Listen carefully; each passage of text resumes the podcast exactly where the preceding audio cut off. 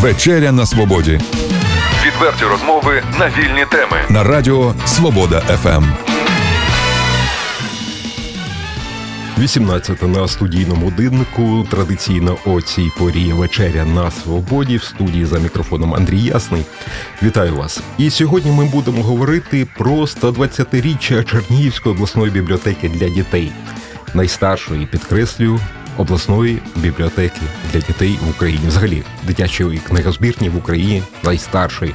Не дуже мені подобається слово старіша, бо старіша це щось таке е, старе. а Найстаршої, значить, наймудрішої. І е, мій сьогоднішній гість Галина Вечерська, заступник е, директора Чернігівської обласної бібліотеки для дітей.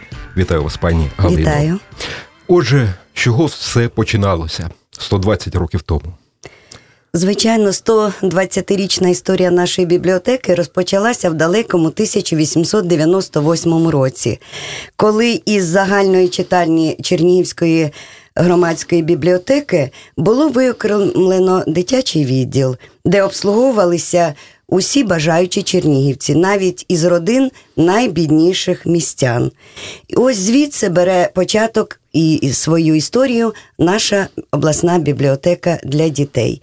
Звичайно, її історія це історія країни із трагічними, із е, веселими сторінками. Тобто, всього хватало на віку. Е, за ці 120 років я вас проб'ю. Я нашим глядачам розкажу. В принципі, дитяча бібліотека в Чернігові починалася з курйозу. Дорослим читачам не подобалося, що так, діти так. бігають, а діти читали, голосують. були в громадській бібліотеці, голосують там, і тоді було прийнято І постало рішення. таке питання, щоб виокремити відділ спеціально для обслуговування дітей. Так, діти це наша категорія, і ми. Е, раді, коли в бібліотеці шумно, весело галасують, все це дуже добре. Ну, а повертаючись до історії, е, скажу, що неодноразово бібліотека закривалась, відкривалась. Це е, у період із 1905 по 1919 рік. Хочу сказати, що на захист нашої книгозбірні завжди ставав письменник, громадський діяч Михайло Коцюбинський. Завдяки йому бібліотека залишалася і існувала. Ну і уже в грудні 1937 року. Бібліотека функціонувала як обласна бібліотека для дітей і юнацтва. Е, на початку Другої світової війни наша бібліотека, так як і весь наш е, Чернігів, були знищені під час бомбардування, але уже в листопаді 1945 року бібліотека. Працювала завдяки небайдужим чернігівцям, які тобто люди зносили так, книги. Так, приносили книги, тому що весь фонд був е, втрачений під час війни.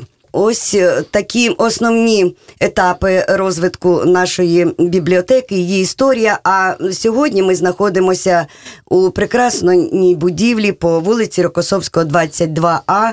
Ми маємо е, всі умови для того, щоб до нас ішли діти, читачі, і їм було затишно, комфортно, цікаво у бібліотеці. Діти йдуть.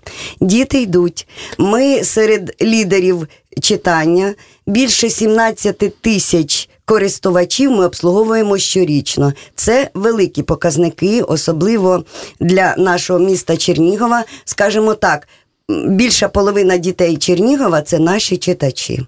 А які послуги надає бібліотека? Які, е, можливо, те, чого нема в інших бібліотеках? Є таке? Е, звичайно, є. Ми е, використовуємо і традиційні, і обов'язково інноваційні форми роботи, тому що ми впевнені і переконані давно. Зацікавити тільки можна дитину читанням, книгою, бібліотекою. Примусити дитину читати це неможливо. Особливо сьогодні, коли з нами е, можна сказати, і конкурують, і співпрацюють е, комп'ютери, мережі інтернет, тобто ті е, речі, які дещо відволікають дитину від читання. Але у нашій бібліотеці ми поєднуємо і комп'ютери, і книгу. Яким чином? Е, У нас є інтернет-центр. Ми виграли у проєкті Бібліоміст, виграли грант, і бібліотека отримала е, чудові комп'ютери з підключенням до інтернету. Всі бажаючі і діти, і дорослі, які ми те, ми теж допомагаємо, особливо бабусям, дідусям наших читачів освоїти комп'ютер. Все це безкоштовно можна у нашій бібліотеці користуватися. Е, Хочу сказати, в чому переваги і плюс саме інтернет-центру у бібліотеці. Батьки спокійні, батьки впевнені, що їхня дитина за комп'ютером знаходиться під патронатом бібліотеки. Тобто досвідчених педагогів, власне. Обов'язково. І е, досвідчених е, спеціалістів, і в тому плані, що немає ніяких спокус для дитини, окрім того, що вона у бібліотеці або навчається за комп'ютером, або грається. Це теж ми е, робимо. Тобто, але дитина е, вона не буде ходити забороненими сайтами, заводити знайомства сумнівні. Тобто, все це під е, патронатом бібліотеки батьки задоволені, діти впевнено за комп'ютером себе почувають. Пані Галино, е, 17 тисяч читачів. А хто ці читачі? Вік? Бо приходять діти ж різного віку. Звичайно, у нас є такий девіз: у нас читають з пелюшок. Тобто, це е, відповідь на те, з якого віку у нас читають дітки. Ми працюємо, у нас є проєкт, ми працюємо навіть з вагітними е, жінками, які готуються стати мамами для того, щоб вони. Уже розуміли, що дитинка вона все відчуває, все чує, і могли читати е, літературу, казки спеціально підібрані навіть для таких наших читачів. А е, певного цензу е, вікового в бібліотеці немає. Тобто, усі бажаючі, хто любить читати, хто живе у нашому мікрорайоні, можуть користуватися послугами бібліотеки. Тобто в бібліотеці, в бібліотеці не тільки дитяча література є. Є у нас і література для батьків. Це теж за проханням батьків, жителів нашого міста, мікрорайону. Вони хотіли б теж приходити до бібліотеки і не тільки для дитинки взяти книжку, але і для себе. Тобто є в нас невеликий фонд, саме розрахований на батьків. А співпраця з батьками яким чином відбувається? Можливо, акції якісь проводяться спільно з батьками. Ви знаєте, ми взагалі е, пріоритетною такою темою, напрямком у роботі вважаємо сімейне читання, тому що е, все починається з родини, і якщо батьки читають, то це вже ми впевнені, що і діти теж будуть любити книгу і бібліотеку. Тому у нашій бібліотеці вже 15 років проводиться традиційний наш проект конкурс Читаюча родина. Він у нас і міський, і обласний. Тобто, ми, як обласна бібліотека, е, відзначаємо і родини, які люблять книгу, читання, спілкування е, під час е, читання у всій області. І ось такі проекти вони об'єднують і родину. І вони показують більше можливості бібліотеки. І ті родини, яких ми відзначаємо, а конкурс цей вже дуже популярний у Чернігові. е, Всі майже школи, які е, дають свої родини представники на цей конкурс, е, вони вболівають за свої родини. І цей конкурс завжди проходить дуже красиво. Цікаво, і батьки задоволені, і діти. Ну і ми, звичайно, бібліотекарі в тому плані, що ми робимо промоцію книзі, читанню, і це найголовніше. Але ж читаюча родина Чернігова далеко не єдина традиційна постійна акція Чернігівської обласної бібліотеки для дітей, чи не так? Так, звичайно, звичайно. Ем, Ми проводимо більше 400 творчих акцій, заходів на рік. Це е, не- немала цифра, і за цим всім стоїть е, велика робота з підготовкою і з проведенням. І найголовніше.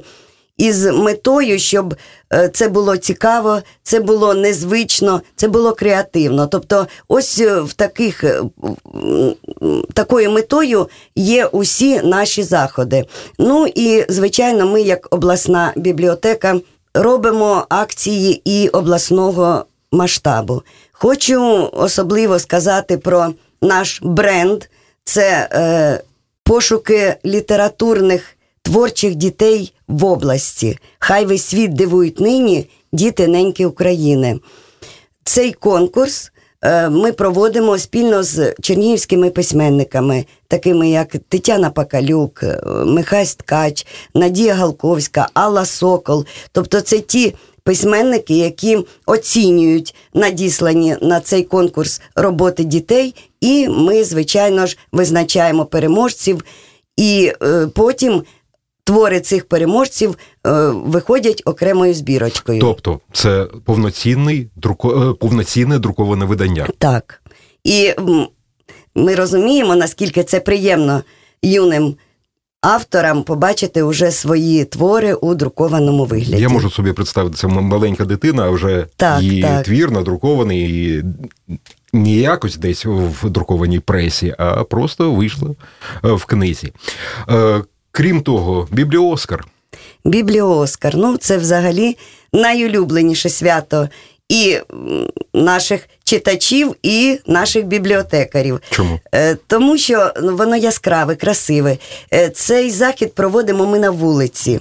Уже навіть е, жителі міста, знаючи про це свято, чекають його, тому що це не тільки ми.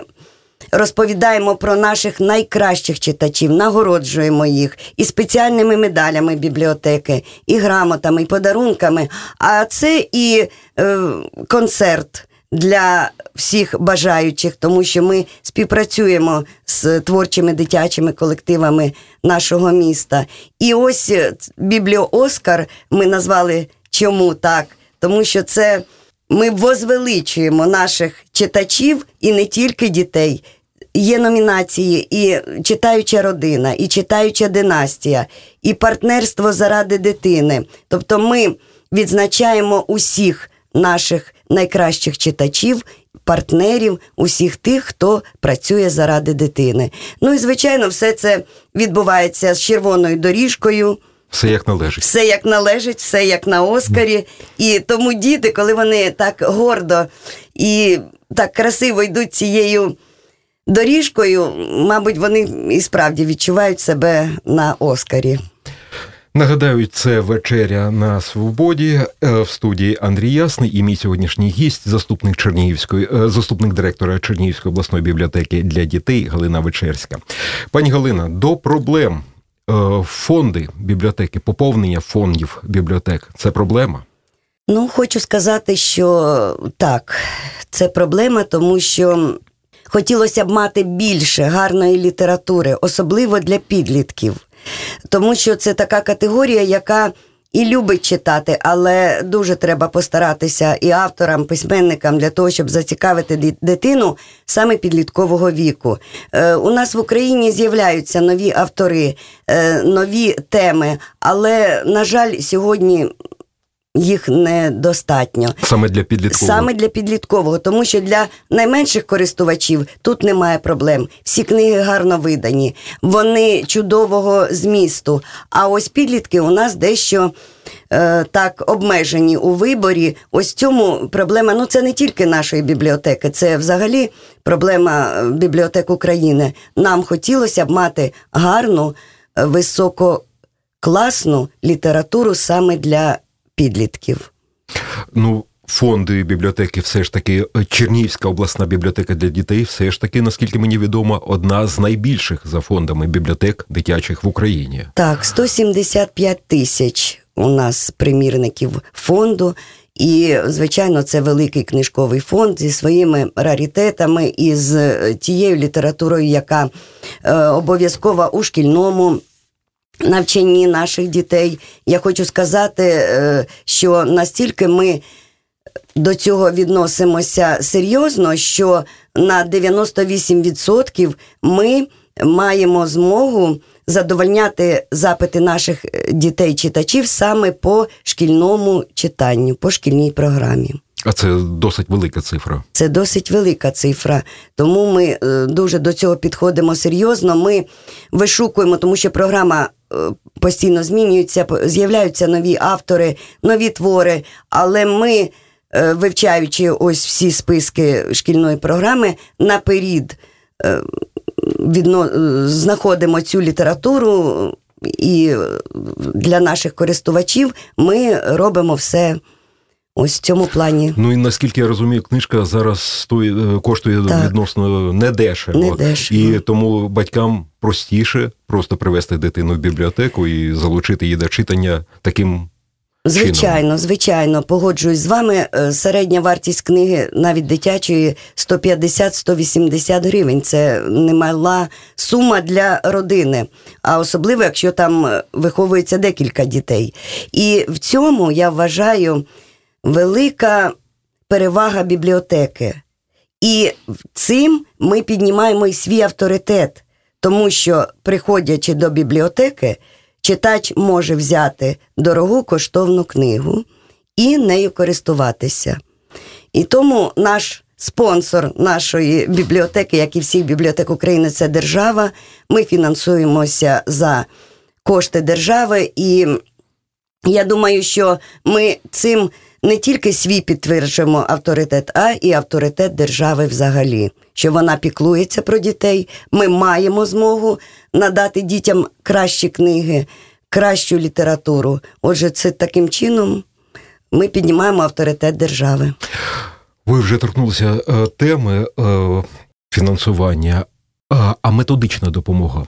Яким чином надходить методична, е, методична допомога від держави обласним бібліотекам для дітей? І яким чином відбувається співпраця між обласними бібліотеками? Бо ви колеги і певним чином контактуєте, обмінюєтесь досвідом і обмінюєтесь проблемами, чи не так?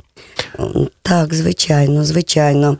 Е, Нашою головною бібліотекою в Україні є Національна бібліотека України для дітей. Ось е, наш основний методичний центр, який надає нам і методичну допомогу, і е, допомогу в тому плані, що ми можемо зібратися разом із іншими бібліотеками обласними е, України, спілкуватися, е, обмінюватися своїми методичними матеріалами, своїм досвідом. Тобто, в основному це е, методична допомога для нас у вигляді Національної бібліотеки України для дітей. Але ж і Чернігівська обласна бібліотека для дітей є методичним центром Обов'язково для ми методичний центр для районних, сільських, шкільних бібліотек, які всіх бібліотек, які працюють з дітьми. І ми проводимо і заняття семінарські. І ми їздимо у виїзди у відрядження з метою допомоги районним і сільським бібліотекам. І, звичайно ж, ми збираємо працівників е, районних, сільських, шкільних бібліотек. Тобто ми зацікавлені в тому, щоб передати своїм колегам кращий досвід. У нас більше і можливостей. У нас е, ми можемо видавати певні методичну певну літературу. Тобто ми надаємо їм допомогу для того, щоб е, діти всієї Чернігівщини мали гарне бібліотечне обслуговування. Що стосується видання власних книг, е, йдеться про книги не тільки, я так розумію, методологічні, а й наукові дослідження проводяться в бібліотеці. Ну, наприклад, краєзнавчі. Видаються ці книги. Ну, я б сказала, що особливу увагу у видавничій діяльності нашої бібліотеки заслуговують краєзнавчі дайджест читання Роди наш красний. Це найцікавіші матеріали про наших земляків. Але вони, ці матеріали, адаптовані, адаптовані для сприймання саме дітьми.